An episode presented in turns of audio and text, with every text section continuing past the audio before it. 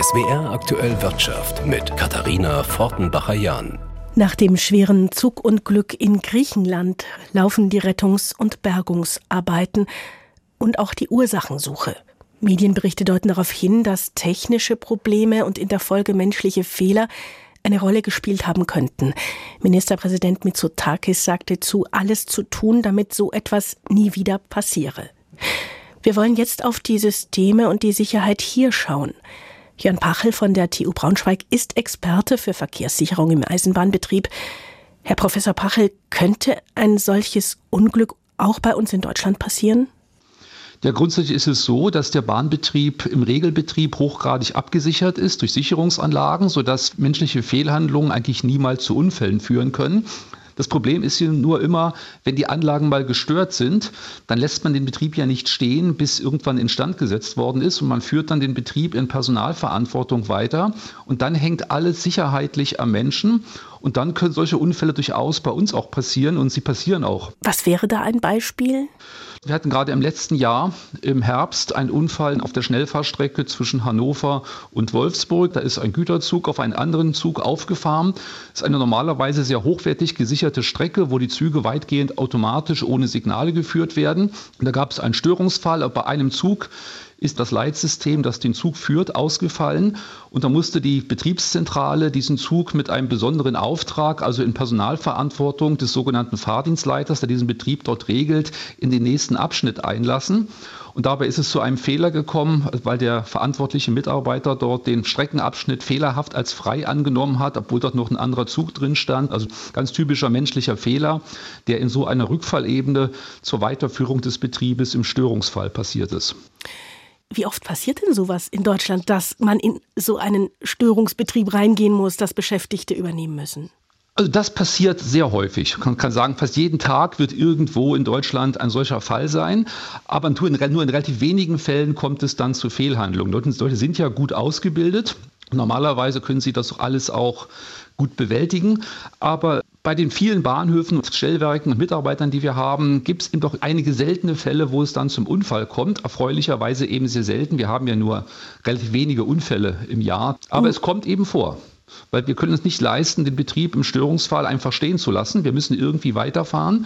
Und dann geht es eben in Personalverantwortung weiter. Und der Mensch ist das unsicherste Glied in jedem System. Und das merkt man dann auch immer wieder.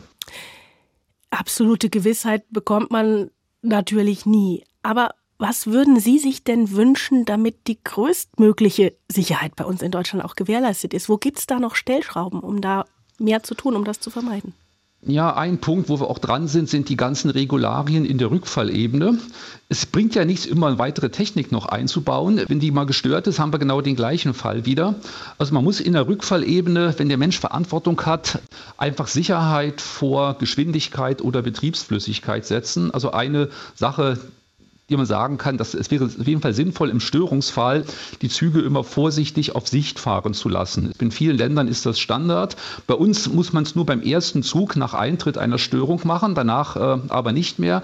Aber es zeigt sich, dass man dadurch die Sicherheit eben doch nochmal deutlich verbessern kann. Wenn es dann zu Fehlhandlungen kommt, dann kann man in vielen Fällen trotzdem Zugzusammenstöße noch vermeiden. Man hat natürlich dann ähm, einen entsprechenden Fahrzeitverlust und die Leistungsfähigkeit geht runter. Aber hier muss, denke ich mal, die Sicherheit Vorrang haben. Also gerade beim hochgradig zentralisierten Betrieb sollte im Störungsfall ähm, das Fahren auf Sicht eigentlich allgemein vorgeschrieben werden.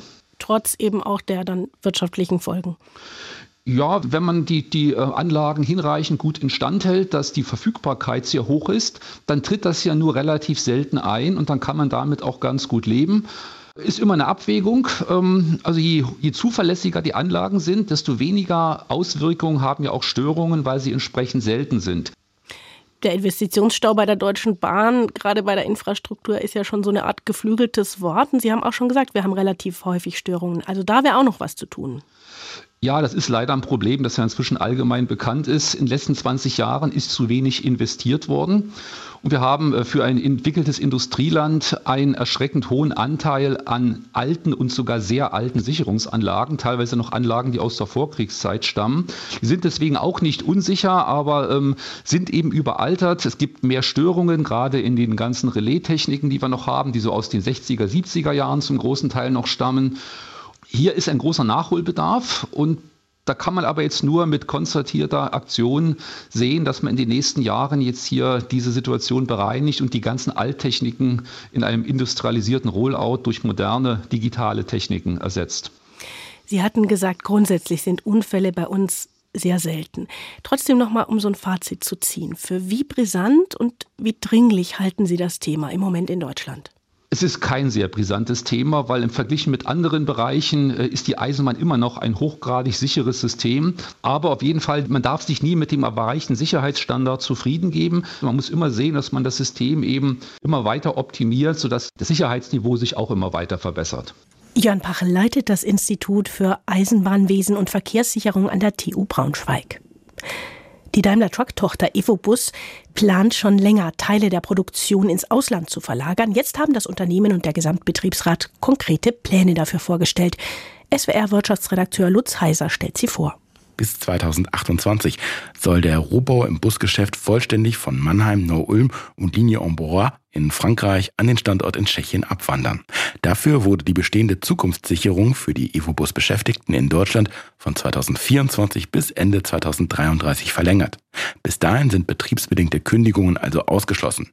Zudem will Daimler Truck bis Ende 2030 etwa 150 Millionen Euro in die Werke in Mannheim und Neu-Ulm investieren, teilte das Unternehmen mit.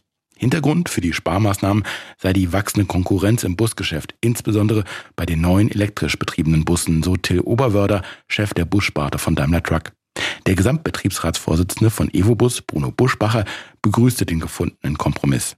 Der Verlagerung des Rohbaus ins Ausland habe man zustimmen müssen, da eine Blockade ansonsten nur noch mehr Unsicherheit gebracht und letztlich ein Sterben auf Raten bedeutet hätte. Der Standort Mannheim soll nach Angaben des Unternehmens künftig das Kompetenzzentrum für E-Stadtbusse werden. Neu-Ulm bleibe das Kompetenzzentrum für Reisebusse. Die Preise in Deutschland sind mit hohem Tempo weiter gestiegen.